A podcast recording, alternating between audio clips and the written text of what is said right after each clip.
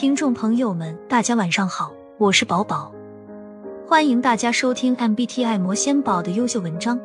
这些文章都发表在公众号 MBTI 魔仙宝和小红书 MBTI 魔仙宝，欢迎大家去关注。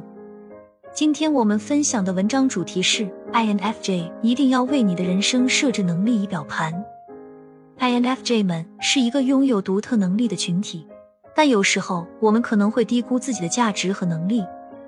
为了更好的认识自己，让我们为自己建立一个能力仪表盘，发现快乐与擅长的方向，并尽可能避免那些不擅长的事情。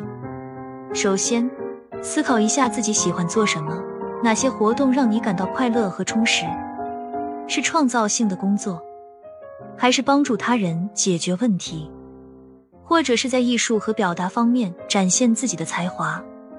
将这些活动记录在你的仪表盘上。并努力寻找机会，将他们融入到你的工作和生活中。认识到自己的擅长领域，是你在组织和规划方面出色，还是在情感洞察力和人际关系中有天赋？无论是什么，将这些技能和特点添加到你的仪表盘上，并在工作中寻找机会展现和发展它们，这将帮助你更好的发挥自己的优势，并取得卓越的成果。